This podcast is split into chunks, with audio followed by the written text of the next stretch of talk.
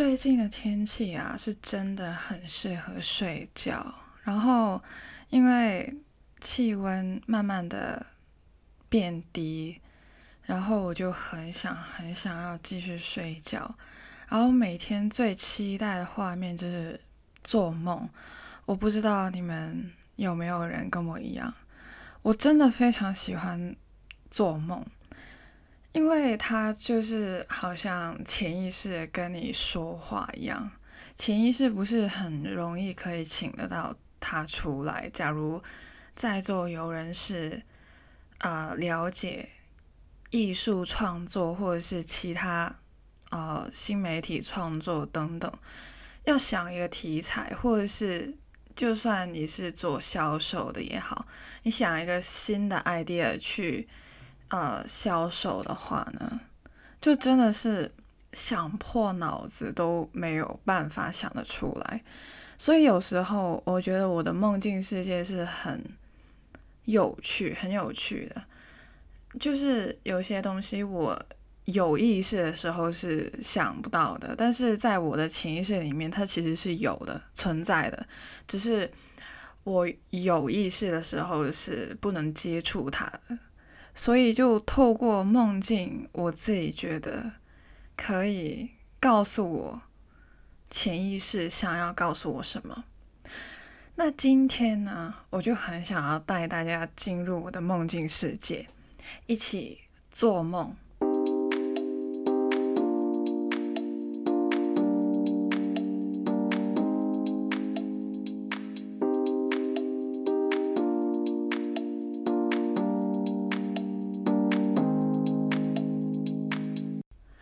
讲我自己的梦之前，我想要问一下大家：有记录梦的习惯吗？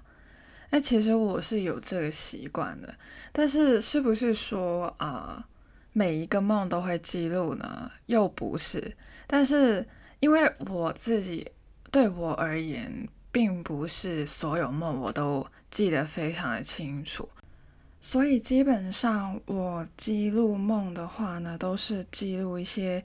我觉得特别赞的，就是好梦啊、美梦啊那种，或者是一些我觉得特别的梦，有可能是噩梦，也会有可能是一些我真的完全想不到，我也不能把它归类的，但是就是出现在我的梦境里面的梦，就是非常神奇的一个存在。那呃，也有一个小小的遗憾呢，就是我确实不能够。百分百的去记录整个过程，因为我就是还是会忘掉一些很小的细节，或者是要啊，而且你要知道的是，你记录的时候很容易是在那些凌晨时分，或者是那种半梦半醒的状态，然后就会很多的错字。然后 你之后再翻看的时候，根本就不知道自己在讲什么，或者是那时候的语言组织能力也是处于一个很不清晰的状态，所以还是会有一点遗憾的。但是整个过程呢，我自己觉得是还是很有纪念价值的。我真的非常非常喜欢做梦，就是跟我。刚刚讲的一样，其中一个我想要一直睡觉的原因，就是因为我要做梦，就是因为梦的存在，我就很想要 睡觉。那有时候我是有意识自己在做梦的，我会尝试一下控制梦境，然后我自己知道是有这个东西的，是真的是可以控制梦境的。那我不是什么大师级的，但是有时候我确实能够在梦中做出自己想要的选择。对我而言，有时候我感觉做梦就好像在逃离现实一样，进入一个新的世界。但其实后来在深思熟虑的时候，发现并没有，反而我觉得是要带你。看清楚现实，然后叫你去面对现实。梦是潜意识想要告诉你的话，潜意识不是说请他出来就能请的嘛，就像灵感一样，他会突然的醍醐灌顶，会给你很多的东西。但是什么时候出现呢？真的是不定时的。你想要他出现吗？不，他偏偏不，他就是不愿意去给你看啊。但是他要给你看的时候呢，他就会突然出现了，就是突然间放进你的脑中，然后你就可能用你的五官去感受得到，然后你也不知道自己是怎样想出来的，就是那么的神奇。那我刚刚说了，我的梦境会，就是好像在叫我去看清事实，去面对事实般的。那接下来呢，我想要跟大家分享一下自己自身经历。啊，我的梦境呢，其实还蛮常出现曾经我害怕的人，或者是现在还在害怕的人。我不敢面对的都会出现。我刚刚也说了，我有时候会控制梦境，我知道自己在做梦。所以，假如我不想要面对的时候，很长我会采取一个方式。这个方式呢，人称逃避，就是我会挣扎，然后让自己醒来。其实真的很难，就是要叫醒自己，真的是有一种鬼压床，然后你在挣扎的那种感觉，就是没两样的。就是 你要叫醒自己，就是那么难，尤其是你在梦境里面。但是也代表着我的本能就在逃避。但你知道吗？我逃避了，下一次它还是会出现。你有试过？同一个梦境出现两次，或者是更多次吗？你会不会觉得有一个梦很似曾相识，然后觉得哎，我好像以前有梦过的那种感觉？我有几个梦都是这样子的，就是不止一次梦过不止一次。然后呃，跟你分享一个我没有逃避的梦之后，我就告诉你为什么。这个梦告诉我什么？其实是这个月出现的一个梦。那梦里面呢，有一个人，呃，我应该现实生活中没有见过他，但是我也不知道现实生活中 有没有这个人呢？哈，呃，但是在梦里面呢，这个人让我非常有安全感，说不定就是说。现在我身边让我很有安全感的人，然后在梦境里面就是这个人就替代了他们，然后这个人就让我非常有安全感。但其实，在梦中呢，我们都是有障碍的，我们的右腿呢都是受伤了的，必须要坐着轮椅，这就是梦的开端啊！但是我自己看到那个伤。应该就是伤口，就是可能扭到之类的，就不是伤残的那一种，就代表着可能是我们是可以复原的，但是我们可能受了一点伤害的的讯息吧。我觉得这些都是可以解开的讯息。今天就是用我的想象力去，或者是我自己的理解能力去解解梦。然后呃，而且我们是不止坐着轮椅的。那个轮椅的设计也是很特别的，那个轮椅是双人坐的，我不知道现实生活中有没有这个设计。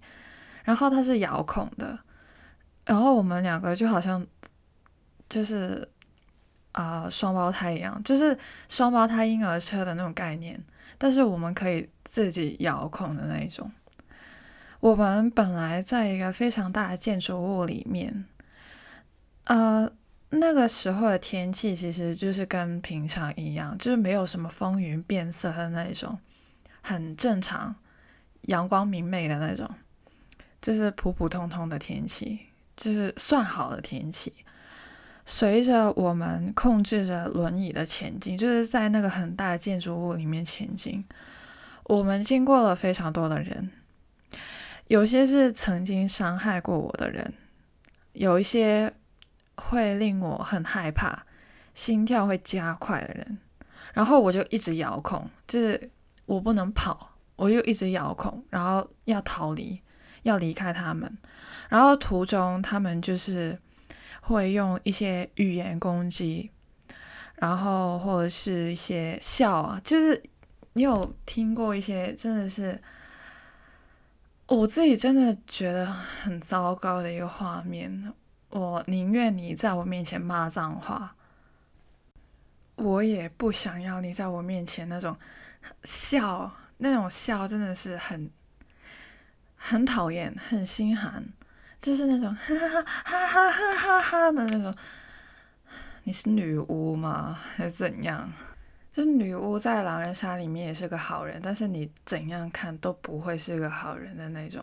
你的笑根本就是笑中有话的那种，然后那个笑也不是发自内心的那种开心笑，而是带着非常多的讽刺，带着非常多的嘲笑的那种笑，一点都不好笑的那种，反而会觉得非常的反感，非常的可怕，觉得这个人。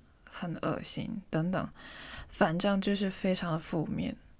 然后我讲过了，我是一个高敏族，呃，这些声音或者是语言上面的攻击，给我带来的后劲远比皮外伤还要痛。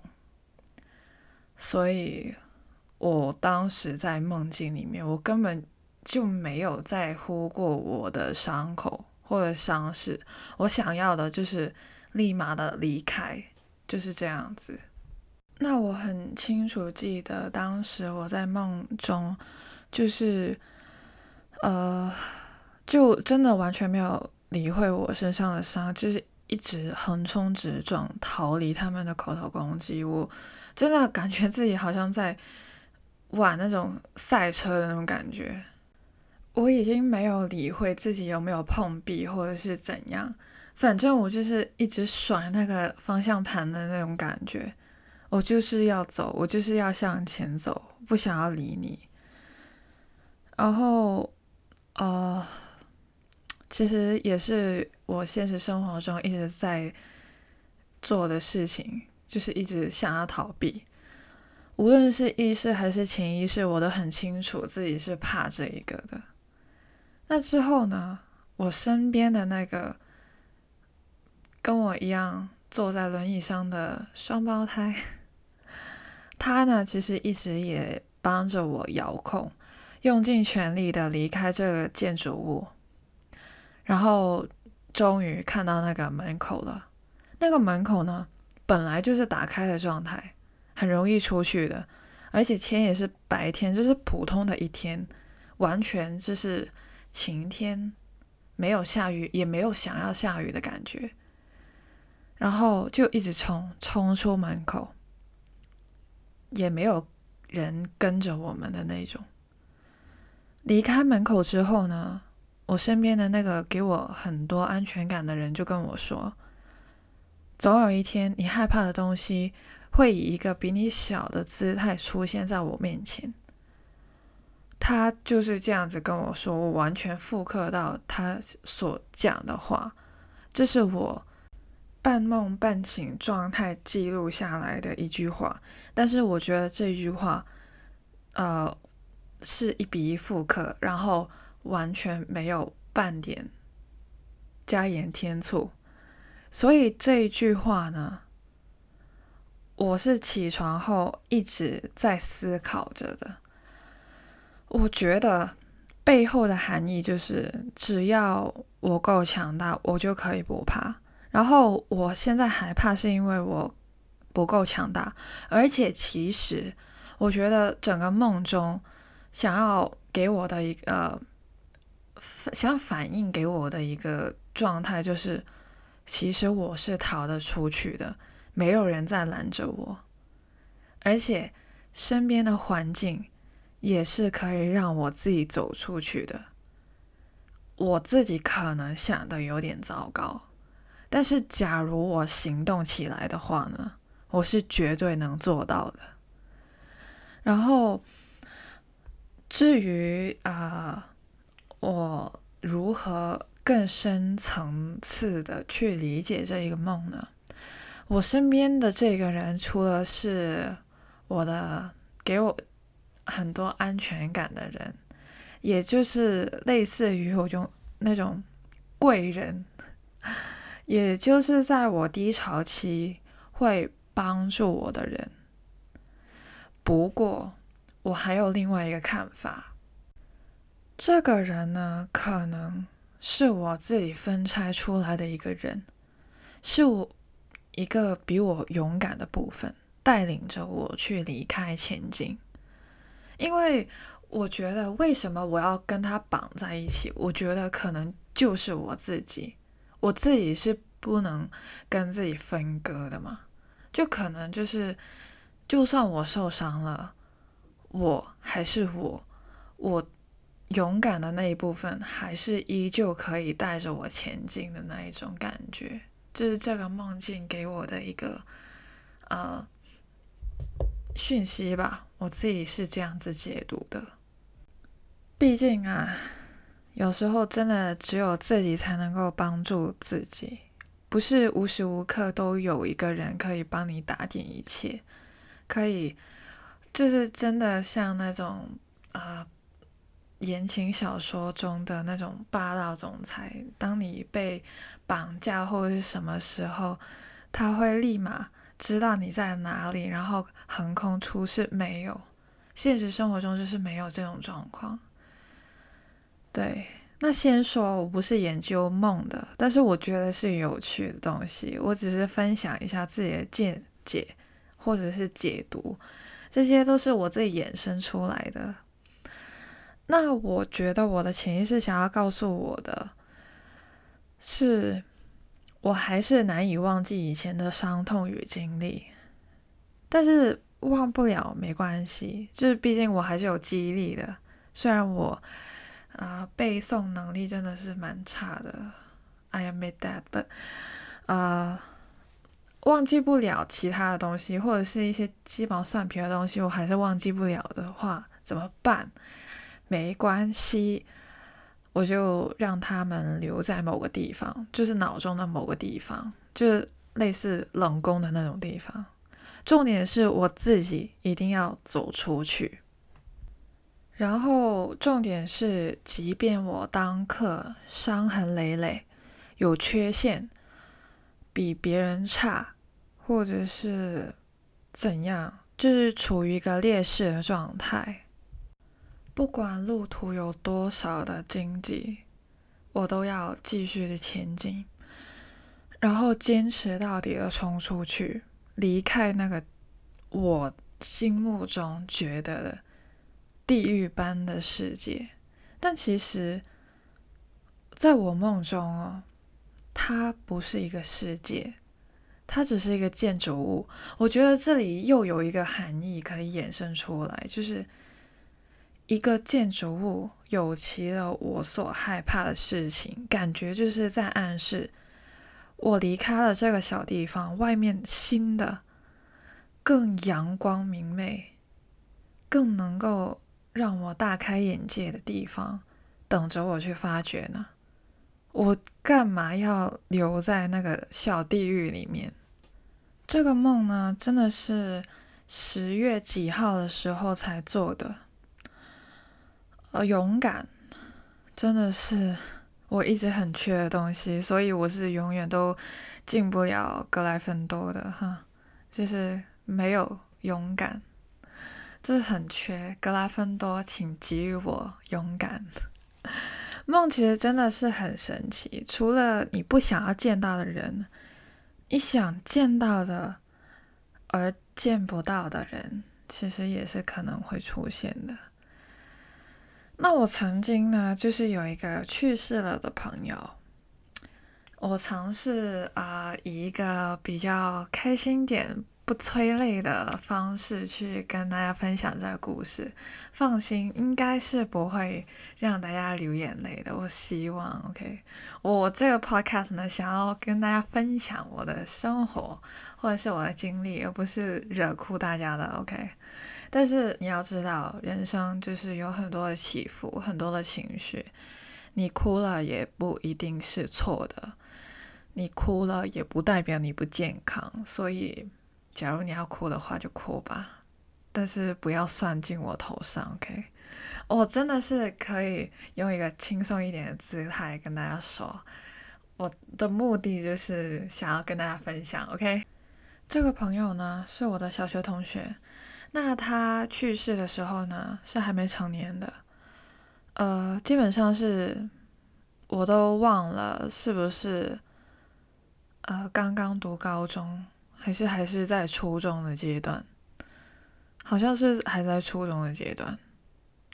那面对死亡呢，我当时真的是还蛮陌生，其实也不是没有尝试过，但是以前去世的人，都会是一些。呃，生存在世界上还是有一段时间的，或者是已经是长辈级、大长辈级的那种，而不是身边可能曾经每天一起成长的、一起学习的同学。呃，我真的没有想到过，认识多年的朋友会突然间从此阴阳相隔，那真的是第一次。我有一个遗憾，就是没有去他的葬礼。我很想去见他最后一面，但是碍于真的是年纪太小了，我妈就是没有放心，而且要我自己一个人进去那些地方，我妈就觉得有点担心，所以就没有去。呃，之后我是有一阵子就是有一点失落的，但没想到。梦中可以相见，而且我可以跟他告别，这是有种圆梦的感觉。对，我在几个月后梦到他了，那其实是一个短短的梦，也没有任何的语言，只有肢体动作。但是大家都知道，肢体动作其实可以反映很多语言都。不能言喻的景物，或者是内在含义。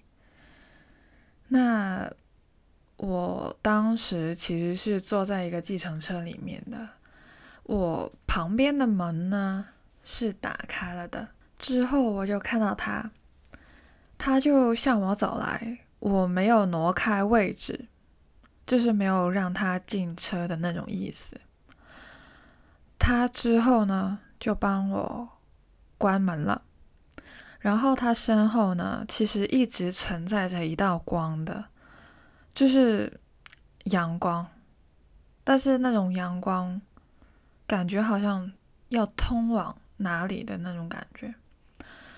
他帮我关门了之后呢，他就向着那道光奔跑，我就。坐在计程车里面，看着这一切的发生。做完这个梦呢，本人我是非常的开心的。我梦到他，真的是很开心的。虽然之后我很快就伤心起来，然后就哭了，但是其实我觉得这是一个分别的梦。哎。就是老话一句，天下无什么无不散之筵席啊。所以，对我梦到他了，我现实生活中以后都不会再见到他了。但是这个梦给我的讯息就是再见，我要去天堂了。And then，我还有一个计程车。那计程车，我自己的一个解读，就是他要往他要走的方向走，我自己也要继续的在我的人生道路上行驶的感觉。所以，就是这个梦，就是开心的送别。这位同学啊，我以前真的是不太喜欢他。因为他真的是不爱读书，很喜欢抄袭，就是抄袭功课或者是等等之类的东西。然后他呢，呃，就真的是有种跟他有一种缘分的感觉。我们好几次被老师编成同桌，那事先声明啊，我真的是没有很喜欢他，甚至觉得他太过小孩子了。但是他是好人的这一点，我真的是可以承认的。然后他就是那种呃不太喜欢透过自己努力去获得成就的，靠的都是小聪明。他可能是斯莱特林，那他也很爱美，还要把发胶放到我的抽屉里面，以防被发现。因为我是乖孩子嘛，我不会无缘无故被翻抽屉，所以他就是拿我当盾牌、挡箭牌。他呢很喜欢喝咖啡，他跟我说了他第一次接触咖啡的经历，但是我是不喜欢咖啡的。他很乐观，但是一悲伤起来，他真的是很难收拾，就是怎样哄都哄不了的那一种，可能就是要他的呃家人才可以把他哄好的那一种。他的家人非常非常的爱他，给予非常非常多的爱。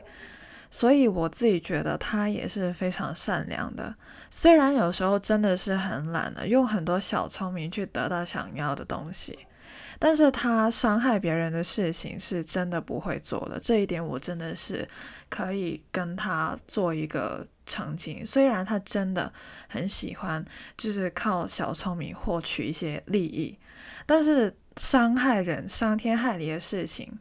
我觉得他是真的不会做，他还是会有道德底线的人。然后他对我的善良，其实善良是一种选择，但是他就是会选择善良的那种。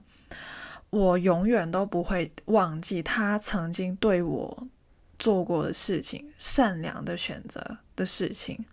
有一次我身体不舒服，晕倒了，其他人觉得我在装。但是我真的不知道为什么他们会有这样想法。那有这样的想法的，我只能跟大家说，你们真的想象力非常的丰富。